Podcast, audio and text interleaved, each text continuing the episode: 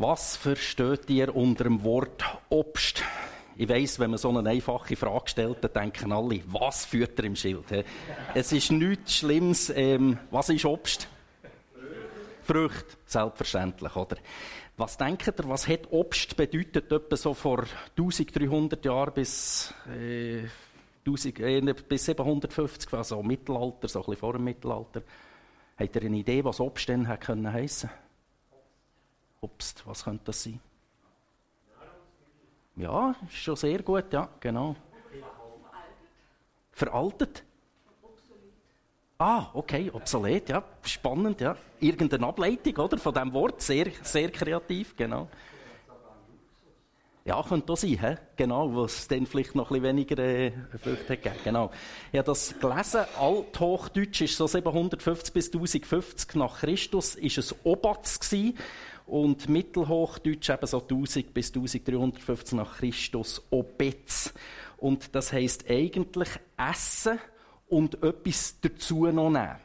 Und das hat dann noch keine Rolle gespielt, ob das Früchte oder Gemüse oder sonst irgendetwas war, sondern zum normalen Essen hat man etwas dazu genommen. Ich habe so für mich gedacht, ich habe zum Beispiel, wenn ich Rösti esse, sehr gerne noch ein feines Stück Bergkäse dazu, oder? Dann wäre Obst eigentlich, wäre Bergkäse, wäre Obst.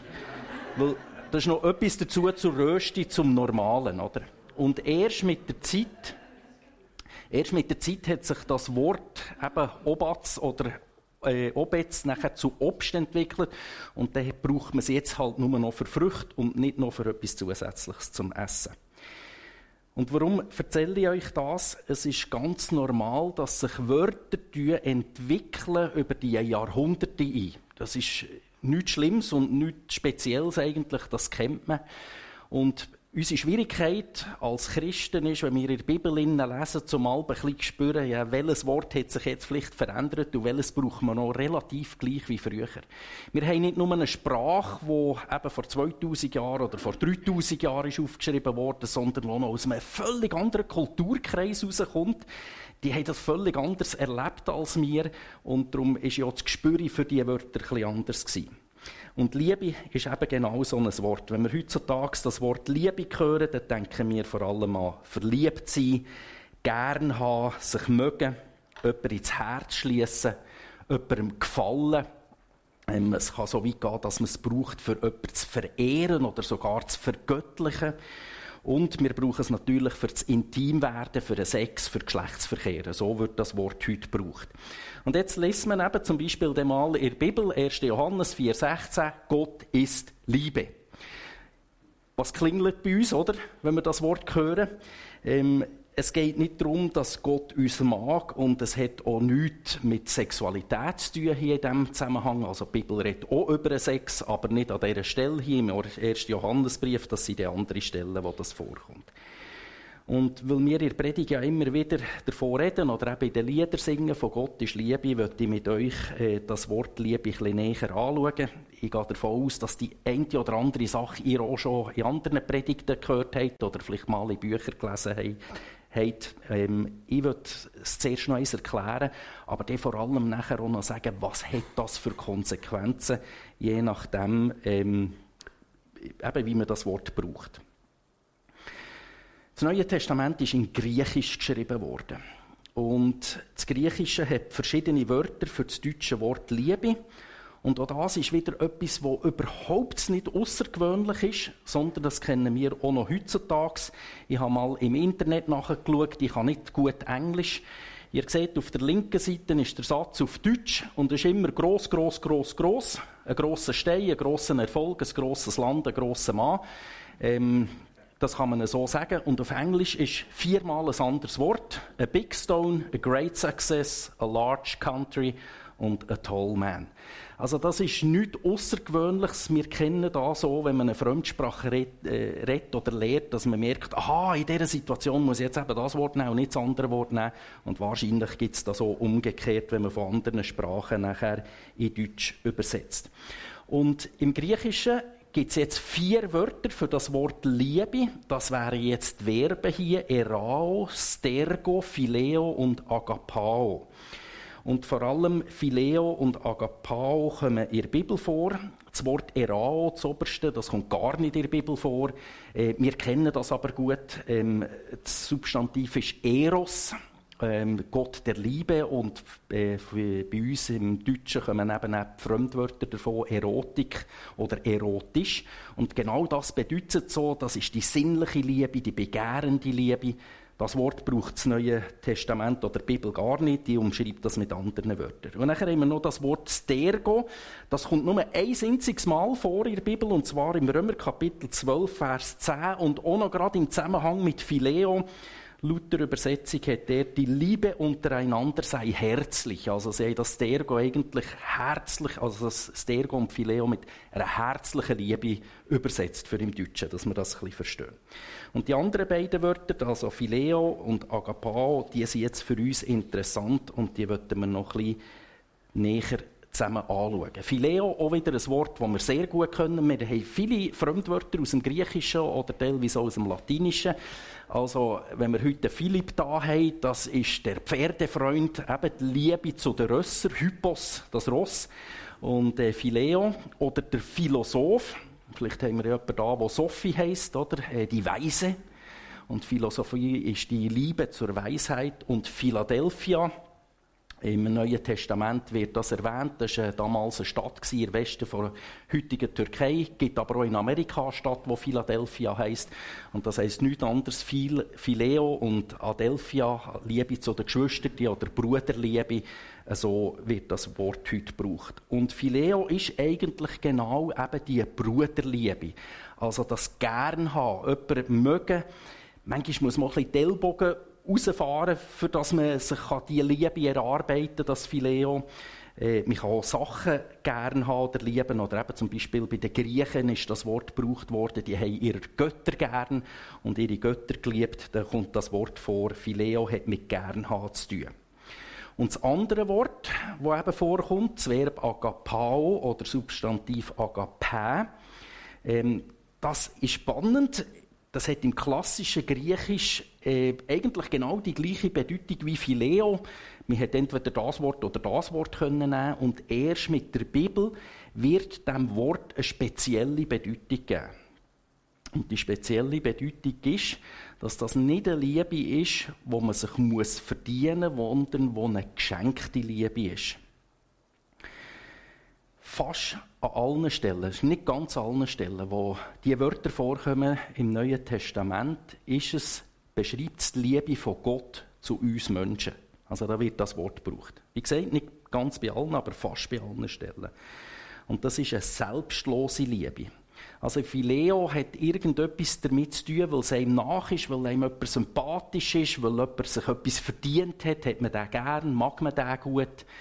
Da hat mir im Garten geholfen, finde ich einen coolen Typ oder so. Ähm, wir haben das Heu auf dem gleichen Bühne. Ähm, das ist Phileo. Aber Agapao heisst, ich entscheide mich dazu, jemanden gern zu haben. Und das kann sogar sein, dass mir die Person eigentlich unsympathisch ist. Dass ich die gar nicht mag. Es kann sogar so weit gehen, sagt die Bibel, dass das mein Feind ist, den ich lieben kann. Was nämlich eine Entscheidung ist, und nicht das Gefühl ist. Also hier könnte man definitiv von der Bibel her jetzt nicht mehr das Wort Phileo brauchen, dann müsste man sagen, falsch. Dann kommt das andere Wort her, das Agape kommt dort her, das funktioniert schon nicht, für das können auszudrücken, es ist eine geschenkte Liebe. Also Feindesliebe kann man nicht mit Phileo haben, das geht nicht. Das geht nur mit dem Agapao.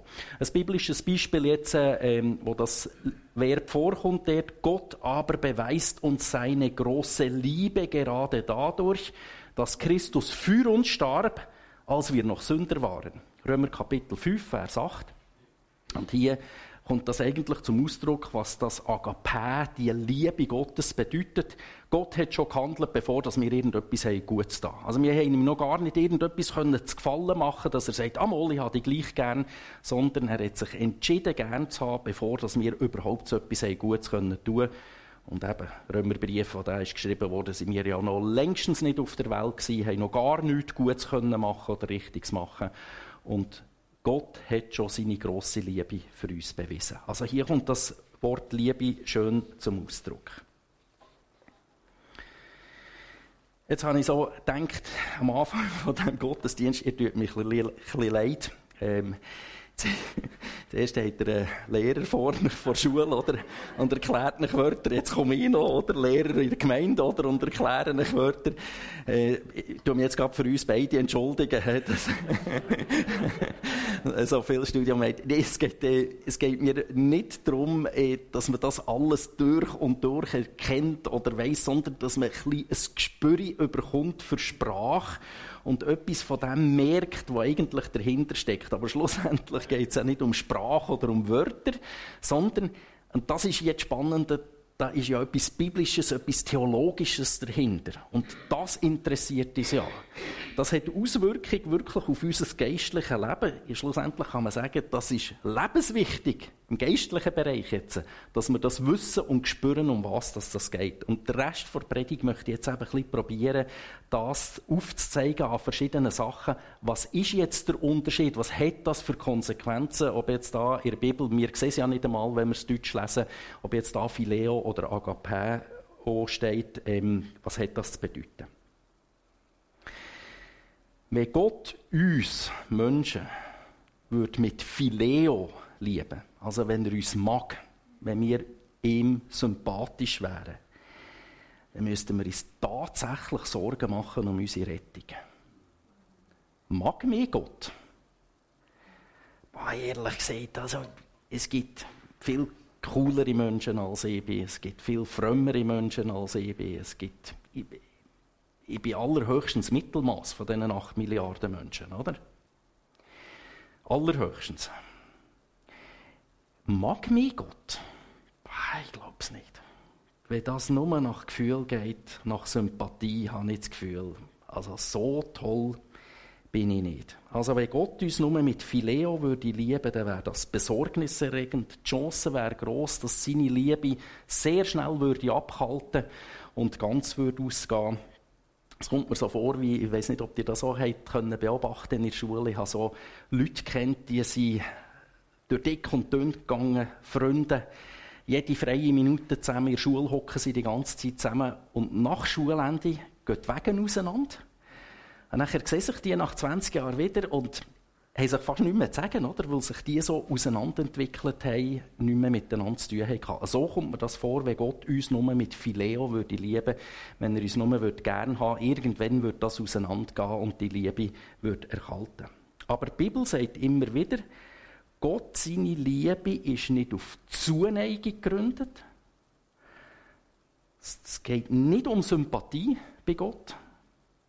Gott hat sich entschieden, die und mich gern zu haben. Das ist ein riesen Unterschied. Das finden wir auch schon im Alten Testament. Es ist ganz spannend, wie Gott mit seinem Volk umgeht. Da können wir viel für uns lernen, wenn wir im Alten Testament lesen. Warum hat Gott gerade das Volk Israel erwählt? alles so tolle Leute sind, oder? Sehr vorbildlich, äh, ein grosses, ein angesehenes Volk. Nein, überhaupt nicht von all dem. Sondern, die Bibel sagt, sie tut das beschreiben, 1. Mose, Kapitel 7, Vers 6 bis 9. Er hat euch aus allen Völkern der Welt zu seinem Eigentum erwählt. Cheval. Das hat er nicht etwa getan, weil ihr zahlreicher wärt als die anderen Völker. Denn ihr seid ja das kleinste von allen Völkern. Also die haben da nichts Großes geleistet, oder? Nein, aus Liebe hat er sich, für, hat er sich euch zugewandt. Und weil er das Versprechen halten wollte, das er euren Vorfahren gegeben hat. Darum hat er euch mit starker Hand aus der Sklaverei in Ägypten herausgeholt. Er hat euch aus der Gewalt des Pharaos, des Königs von Ägypten, erlöst so erkennt doch, der Herr, euer Gott, ist der wahre und treue Gott. Über tausende von Generationen steht er zu seinem Bund und erweist allen seine Güte, die ihn lieben und sich an seine Gebote halten. Und ich finde das so cool, wie das hier beschrieben wird, dass das nicht irgendeine Leistung ist von dem Volk, wo Gott ist gekommen, hat gesagt, boah, ist das ein cooles Volk, das habe ich jetzt gern.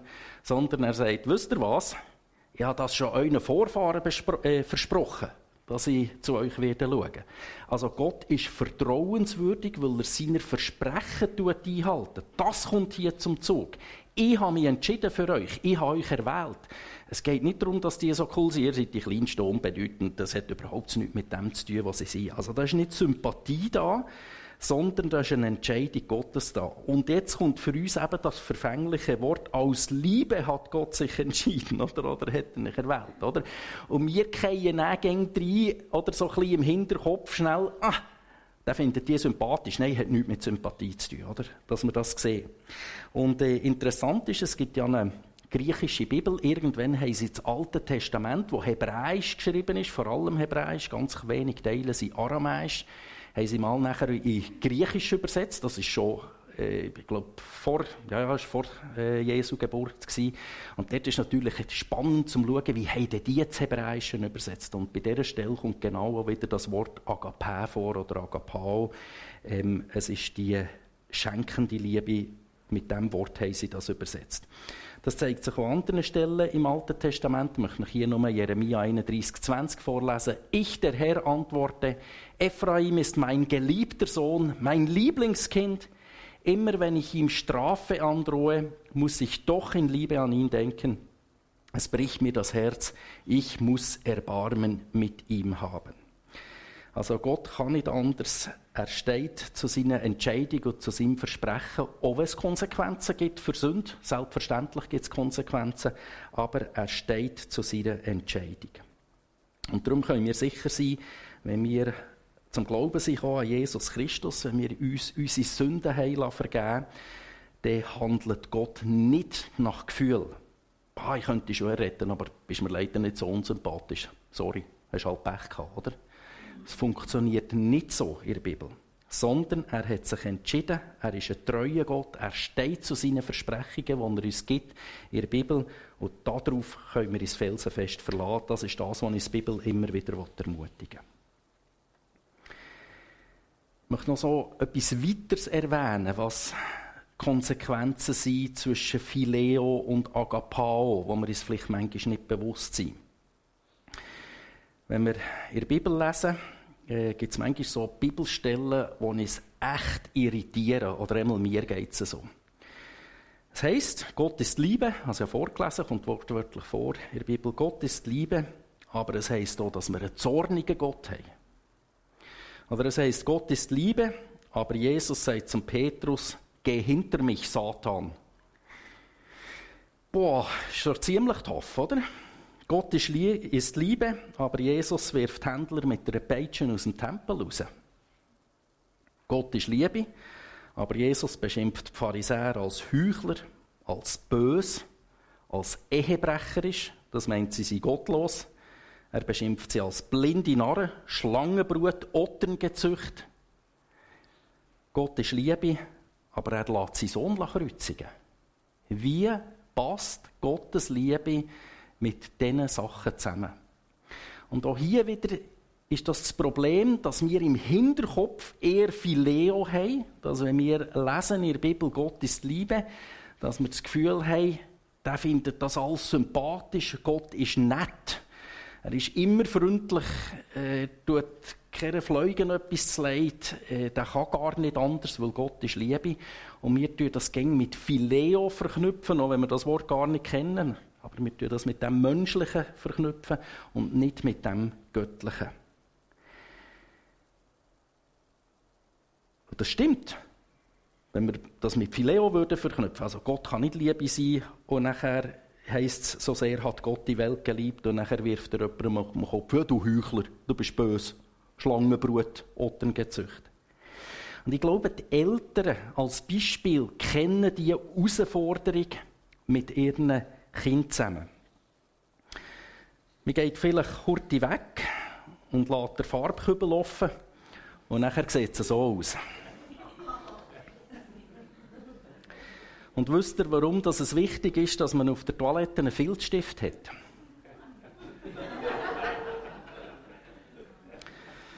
Und Handcreme kann man ja vielfältig einsetzen. Die ist ja nicht nur dafür, dass man die Finger oder die Hände eincremen kann. Es gibt auch noch andere Sachen, die man eincremen kann. Und dann kommen wir noch zum Thema Kochen. Das ist auch immer sehr interessant. Jetzt bin ich nicht sicher, haben wir das Thema Farbe schon gehabt oder haben wir das noch nicht gehabt? Und dann kann man ja das noch kombinieren, Farbe und mit Kochen, ähm, dann sieht es nachher so aus. He?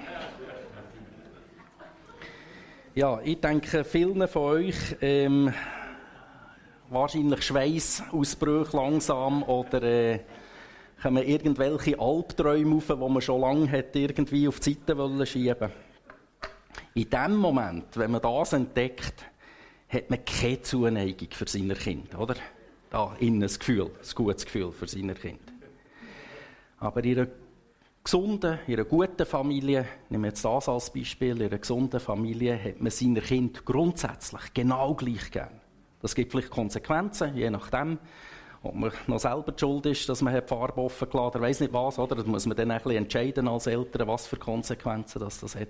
Aber Grundliebe bleibt da. Also in dieser Situation kein Phileo, oder? Gerade keine Zuneigung für Kind, aber die Agape-Liebe ist eben immer noch da. Gottes Liebe bedeutet eben nicht Jö und Oh und kein Problem und ja, da drücken wir mal ein Auge zu und das Hühnerauge drücken wir auch noch gerade zu und das ist kein Problem. Das bedeutet es eben nicht. Genau wie Eltern auch einmal müssen sagen, so nicht. Wenn sich der Fünfjährige schreiend an der Kasse beim Coop am Boden schmeißt oder irgendein Problem oder so, äh, da muss man hart sein oder muss konsequent sein oder auch Sachen durchziehen. Und Gottes Liebe hat genau mit dem zu tun. Gott ist nicht einfach immer nur nett und freundlich. Er hat sich für uns Menschen entschieden. Er liebt es. Aber wer seine Liebe ablehnt, der ist automatisch immer noch unter dem Zorn von Gott. Und eben, wir haben so super coole Stellen, wo wirklich, äh, ich liebe so Stellen, oder? Denn Gott hat die Menschen so sehr geliebt, dass er seinen einzigen Sohn für sie hergab. Jeder, der an ihn glaubt, wird nicht zugrunde gehen, sondern das ewige Leben haben. Aber das geht ja noch ein bisschen weiter, das Kapitel 3. Gerade direkt nachher kommen Vers 17 und 18. Gott hat nämlich seinen Sohn nicht zu den Menschen gesandt, um über sie Gericht zu halten, sondern um sie zu retten. Wer an ihn glaubt, der wird nicht verurteilt. Wer aber nicht an ihn glaubt, über den ist das Urteil damit schon gesprochen.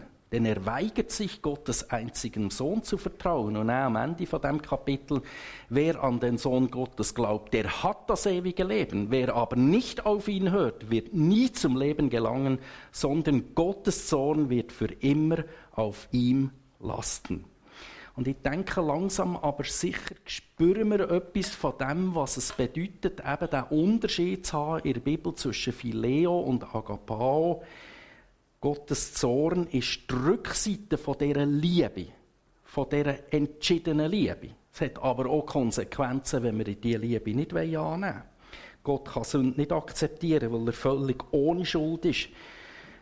Wenn ein Mensch seine Vergebung ablehnt, ja, dann hat er seine Schuld noch. Dann ist der Zorn Gottes noch da. Das ist ja Konsequenz von dem ganzen, wie soll ich sagen, Konstrukt von unserem christlichen Glauben, das wir haben auf das vertrauen wir ja. Dann sagt Gott eben nicht, bah, da drücken wir mal ein Auge zu. Nein, für das ist ja die Vergebung da.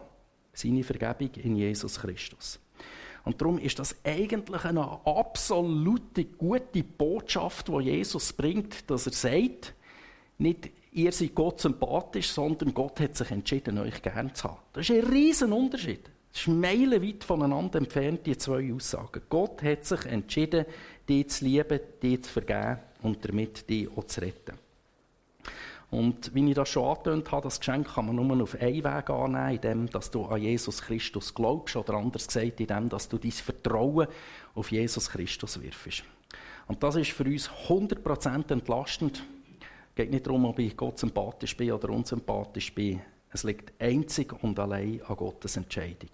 Und seine Entscheidung können wir ja nachlesen, schwarz auf weiß in der Bibel. Zum Beispiel 1. Timotheus 2,4. Denn er, da geht es um Gott, denn Gott will, dass alle Menschen gerettet werden und seine Wahrheit erkennen. Und in Johannes 3,16 haben wir ja vorhin gelesen, denn Gott hat die Menschen so sehr geliebt, dass er seinen einzigen Sohn für sie hergab. Er hat ja das schon gemacht. Sein Willen ist, dass alle gerettet werden möglichst und er hat schon alles dafür gemacht. Denke, ich muss nicht erwähnen, an diesen Stellen überall Agapao oder Agape. Ähm, das ist die entscheidende Liebe, die, wo Gott sich entschieden hat für uns. Wenn Gott uns liebt und wir aufgefordert werden, unsere Mitmenschen ebenfalls zu lieben, dann hat das eben überhaupt eigentlich nichts zu tun mit Zuneigung oder mit Sympathie. Oder da kommen ja dann die Fragen auf. Ich finde das eine absolut steile Aussage, liebt eure Feinde. Ich bin erschossen, oder? Sagen alle, ich liebe schon nicht nur meine Leute, die ich um mich herum habe, die meine Liebsten sind, oder? Wie soll ich denn noch meine Feinde lieben? Also das ist ein Ding der Unmöglichkeit. Also definitiv nichts mit Sympathie oder Zuneigung zu tun, sondern ich entscheide mich dazu. Und das geht nur, wenn wir wissen, dass Gott uns geliebt hat. Also verwechseln wir Liebe nicht mit guten Gefühlen. Gott, Gottes Liebe ist starke Liebe, eine Liebe mit Konsequenzen, selbstverständlich. Gottes Liebe ist eine Liebe ohne Ende, eine handfeste Liebe. Und mit dieser Liebe so ansatzweise, das schütteln wir nicht aus dem Ärmel. Das ist, äh, muss uns der Heilige Geist helfen, für dass wir das je länger, je mehr können umsetzen können. Mit, mit dieser Liebe, die Gott uns gegeben hat, können wir anfangen, unsere Mitmenschen drin zu fassen. Können wir die Menschen gerne haben, die schwierig sind für uns. Wo wir unsere Kinder gerne haben, weil sie gerade mal den Fernseher kaputt gemacht haben. Oder, oder vielleicht die Ehepartner kannst du gerne haben, die sich in den letzten 20 bis 30 Jahren verändert hat. Oder die Nachbarn, die dich ärgern. Es ist noch schwierig, den gerne zu haben, oder sonst? Oder die Ausländer, die in der Schweiz sind, oder der Bundesrat mit seinen Entscheidungen, ich weiß nicht, an was dass du dich ärgerst, oder? Es geht nur mit dieser Agape-Liebe, das Bibelleben sagt, bisher zu den Feinden können wir lieben. Und ich möchte noch einen letzten Aspekt erwähnen, so von äh, verwirrenden Bibelstellen oder die schwierig sind, wenn wir nicht das Konzept ein bisschen auseinanderhaben, geht es um eine Liebe, wo es um Gefühl geht, oder geht es um eine Liebe, äh, wo sich jemand entscheidet dafür, nämlich ähm, der schwierige Aspekt vom zornig werden. Wenn wir dauernd von Liebe von Gott reden, dann tönt das manchmal so, dass wir Christen immer nur lieb, freundlich, nett dürften sein. Ja, die Bibel redet da x Stellen davon, wir sollen freundlich sein. Das ist also, paar Mal wird das erwähnt dass wir sollen mit den Menschen, mit unseren Mitmenschen freundlich umgehen. Aber wenn wir Jesus sollen ähnlich werden, dann stellt sich ja die Frage, ähm, darf ich eigentlich eine Peitsche machen und die Leute aus dem Tempel rausschmeißen oder darf ich jetzt das nicht? Also ist dort die Ähnlichkeit zu Jesus nicht gefragt oder ist sie gefragt? Das ist ja noch eine schwierige Frage, finde ich, oder? Ähm, ich glaube, ein zornig werden ist sehr eine Gratwanderung für uns Menschen. Ähm, ich habe den Eindruck, man geht schnell auf der einen oder auf der anderen Seite ab. Warum? Weil, wenn wir zornig werden, dann geht es meistens um mich. Ich werde verletzt, es ist meine Ehre, die mich ärgert, oder weil es nicht nach meinem Grind läuft, oder weil sonst irgendetwas ist, dass ich zornig werde. Und bei Jesus habe ich den Eindruck, er ist vor allem der zornig geworden, wo es um die Sache von Gott ist gegangen. Und wenn wir dann vielleicht sagen, ja, wir werden auch zornig wegen der Sache von Gott, dann würde ich das noch genau anschauen und sagen, ist es denn wirklich wegen Gott oder ist es, weil wir Christen angegriffen werden, dann ist es wieder mehr, oder, wo ich ein bisschen zornig werde. Also, äh, darum eben, ähm, Paulus lässt ja dort eigentlich einen schmalen Grat offen, Epheser 4, 26. Wenn ihr zornig seid, er sagt nicht, ihr dürft nicht zornig sein, wenn ihr zornig seid, dann ladet nicht Schuld auf euch. Und das finde ich einen schmalen Grad. Zornig sein, ohne Schuld auf sich äh, zu laden. Indem ihr unversöhnlich bleibt, lasst die Sonne nicht untergehen, ohne dass ihr einander vergeben habt. Also das ist so, eben, ich formuliere es so, schmaler Grad, wo ein etwas von diesem Zorn offen lässt.